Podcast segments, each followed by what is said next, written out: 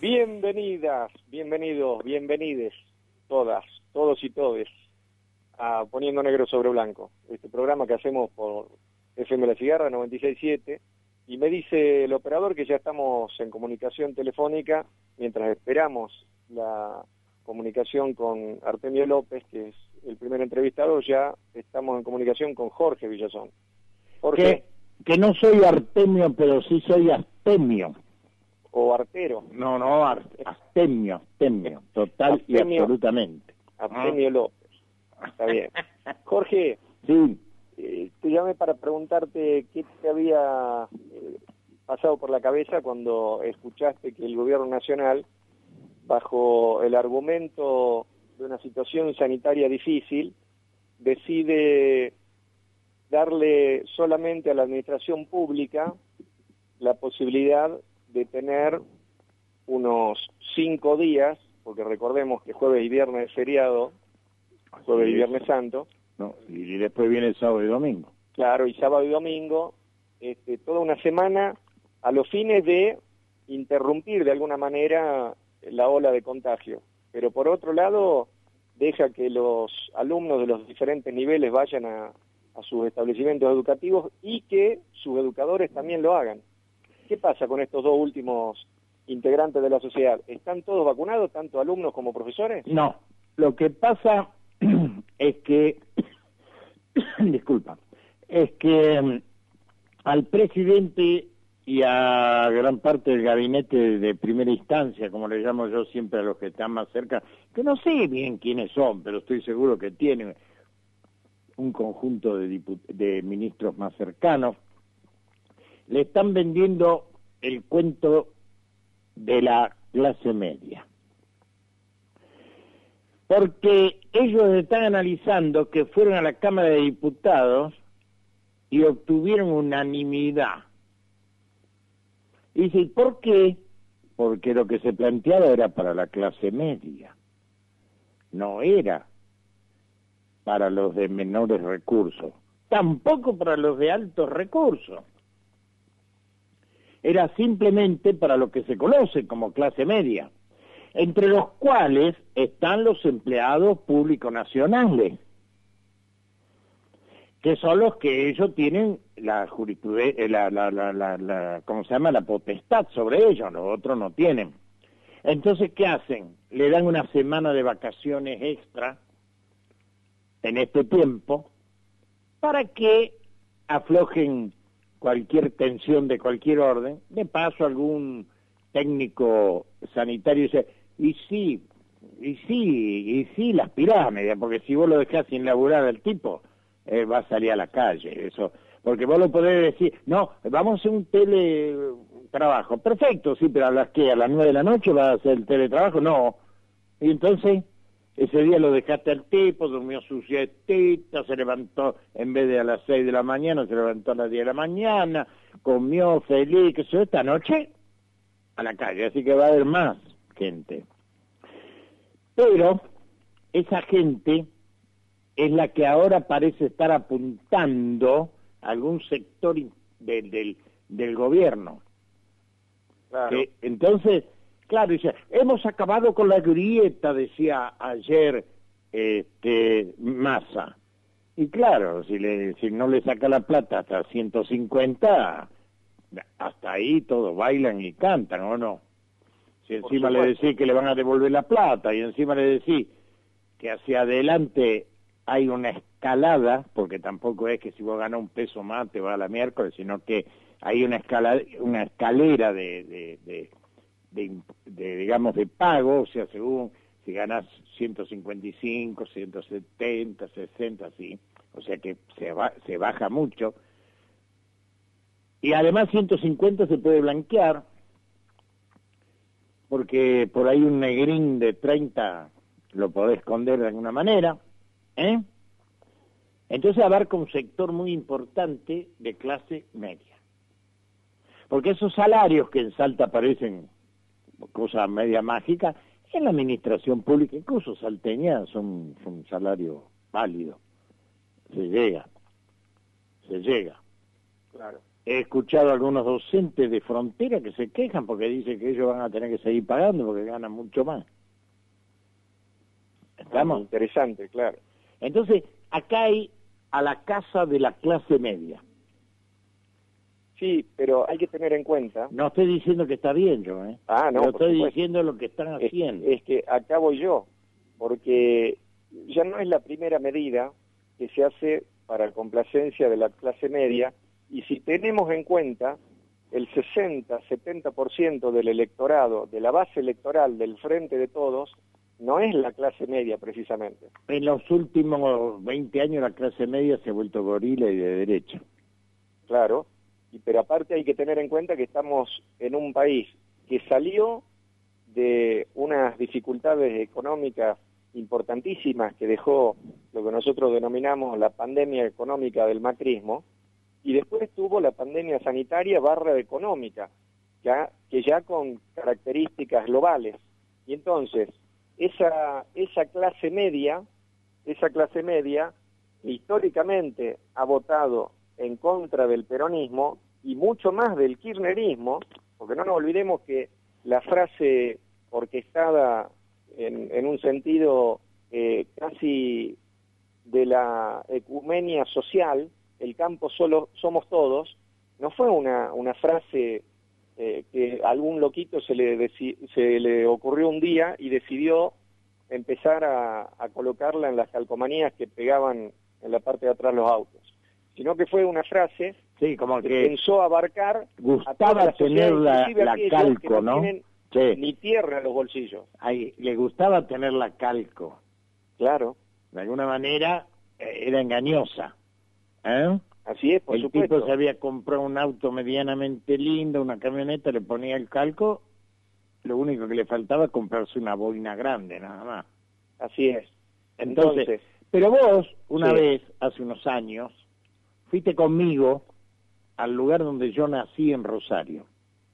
Claro. Para, estábamos en el centro y recorrimos más de 40 kilómetros, ¿te acordás? Sí. Hasta para llegar donde yo nací. Estamos, ¿no? Y llegamos al barrio donde yo fui a la escuela. Ese, ese lugar era un lugar de desarrollo de la gente que trabajando, ya sea de obreros o de empleados, empezaba a tener durante el peronismo clase media. Y ese empuje llegó más allá del 55 se sostuvo casi hasta cercano, cercano al 70. Pero luego las cosas se trastocaron y el obrero volvió a usar la bicicleta y el empleado se compró un autito. Y ya cuando sintió la diferencia volvimos para atrás en el concepto. Mi padre era un tipo de clase media porque tenía dos trabajos y había hecho su casa propia, la hizo antes de casarse. Eso era clase media, no era un barrio de viviendas programadas, no, no, no, no. Antes se le decía barrio obrero a eso programado, a lo que hoy se dice Fonavi, qué sé yo. ¿Y por qué? Entonces mi padre había pasado a ser una clase media, tenía un cargo de empleado en una compañía de seguro, que era un, un empleo eh, medio cajetilla, pero a las 5 de la mañana iba al frigorífico para poder pagar la cuota de la casa y hacía de control de eh, matanza en el frigorífico. Había logrado entrar porque tenía un familiar que era el gerente general de, del frigorífico, ¿no?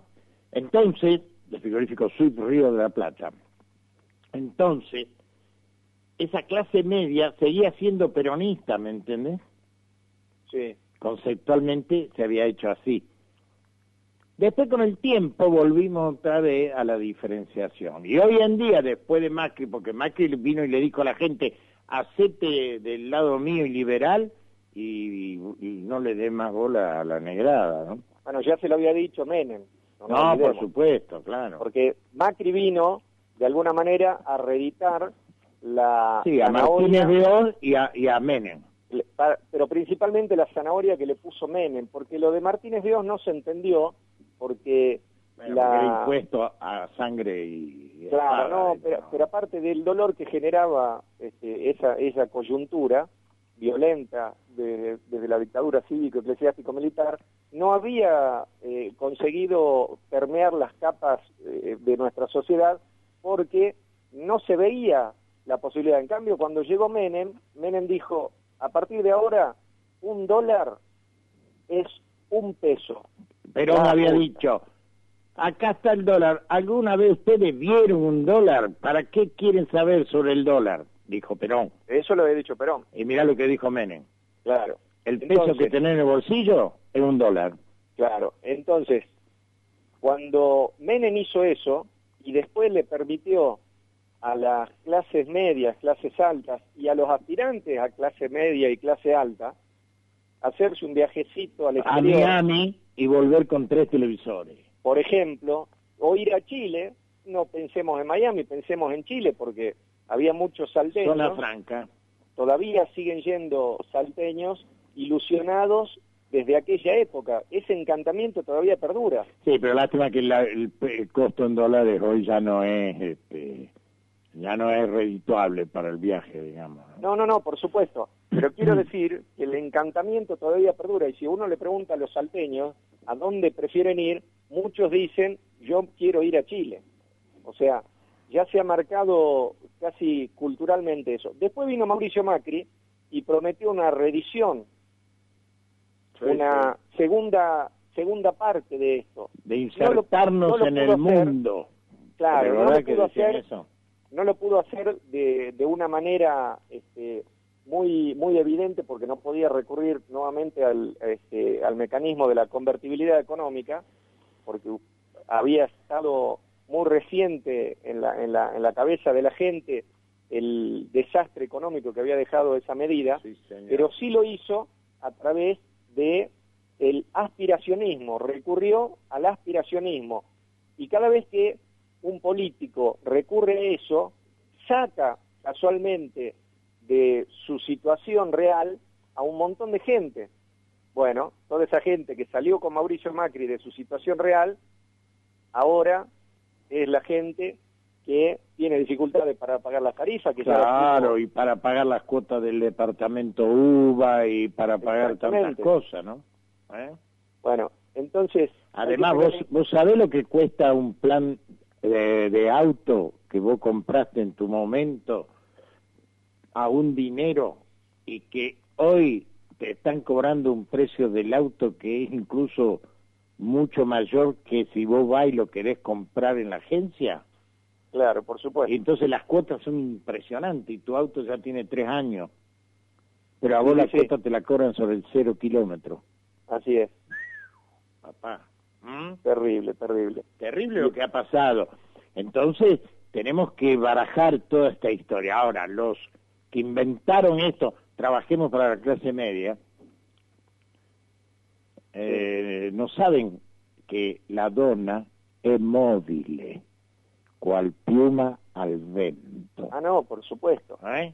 Y, aparte de un lado para el otro. Claro, y esa dona, que es la clase media, está, como diríamos acá en Salta, ubita para votar por Macri en cualquier tipo de situación electoral.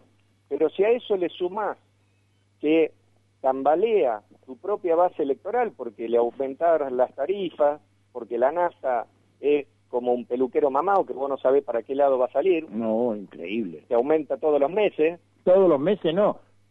Dos o tres veces a veces por mes también. Y a eso le sumás que este, tu intención desde el punto de vista económico se circunscribe a cumplir el objetivo de arreglar las cuentas externas, cuando en realidad la primera cuenta que tenés que arreglar es la cuenta interna. Vos tenés que aumentar el consumo, tenés que generar un mecanismo... Pero ¿cómo hacemos, Emiliano? Vos vivís en un barrio que no tiene desarrollo este, comercial interno. No. Entonces, los supermercados, los negocios importantes externos son tu habitualidad. Pero en Salta el 80% de las personas viven en barrios con desarrollos locales de comerciales. Y eso es el lugar donde te dicen que hay que ir a comprar porque si no te agarra el coronavirus. Claro. Y entonces por salvarte del coronavirus te agarra don José y te revienta la cabeza diciéndote que le aumentaron todos los precios. No, pero, y ¿qué vos decís, pero en el supermercado lo venden más barato, la carne, el Claro. vino, el ahí sí, pero a mí me, el que me la trae, qué sé yo, qué La nafta, cosa, la nafta. la nafta. Y resulta que vos gastás el doble en lo de don José y nadie a don José lo, contre- lo controla. Yo viví una etapa, cuando yo era chico, una etapa de inflación que tiene que haber sido Frondizi, tiene que haber sido, este, ¿cómo se llamaba el ministro? El, el padre de esa que después tuvo, no, el, padre, el padre de, de la chica que después tuvo de con Menem, que se fotografiaba desnuda, ¿cómo se llama? Alzogaray. Alzogaray. Bien. Y entonces aparecieron unos negocios, en aquel tiempo no había supermercado, había dos o tres supermercados que era de, de origen estadounidense y que cada vez que se llamaba un quilombo se los quemaban. Entonces, este, salieron unos negocios que se llamaban baratillos. Iban al barrio instalaban un negocio donde todos los productos eran baratos. Y don José sabe qué, ¿no? Se quedaba sentado en la vereda viendo como las mujeres que siempre iban, como el caso que mi mamá a mí me mandaba al almacén cuatro veces por día, mientras que cuando apareció el baratillo iba una vez por semana al baratillo y se venía provista. Y fue una salida para atacar la inflación esa del negocio chico, el que no se puede controlar. 70% del abastecimiento diario de los argentinos es en pequeños negocios y pequeños supermercados. Solo el 30 es de las grandes marcas. Así es. Bueno, lo, dijo, Jorge, lo dijo Alberto. Sí, Pero sí, sí, Alberto a su vez me manda a comprar en el en el o negocio sea, de cercanía a morir en que- el, en el negocio chiquito. y, me- y ahí me revienta la cabeza. Así es. Jorge, te corto momentáneamente porque Si te digo, aprovecho que estamos al aire, dame tre- 10 segundos. Sí, Debemos agradecer a nuestros técnicos que han trabajado, tanto este Jesús, Jesús Agustín. como este, Agustín. Agustín Fuentes, que han trabajado arduamente esta mañana, han solucionado el problema de, del, del, del micrófono. del micrófono, pero han solucionado el problema de la emisión. Estamos con una emisión mucho más fuerte, mucho más limpia y mucho más lejana en el alcance. Y yo quería Bueno. agradecerle. me Eh, sumo también al agradecimiento. Gracias por llamarme, ¿eh? Un abrazo. Bueno, hasta dentro de un rato. Chao. La dona inmóvil. La donna móvil.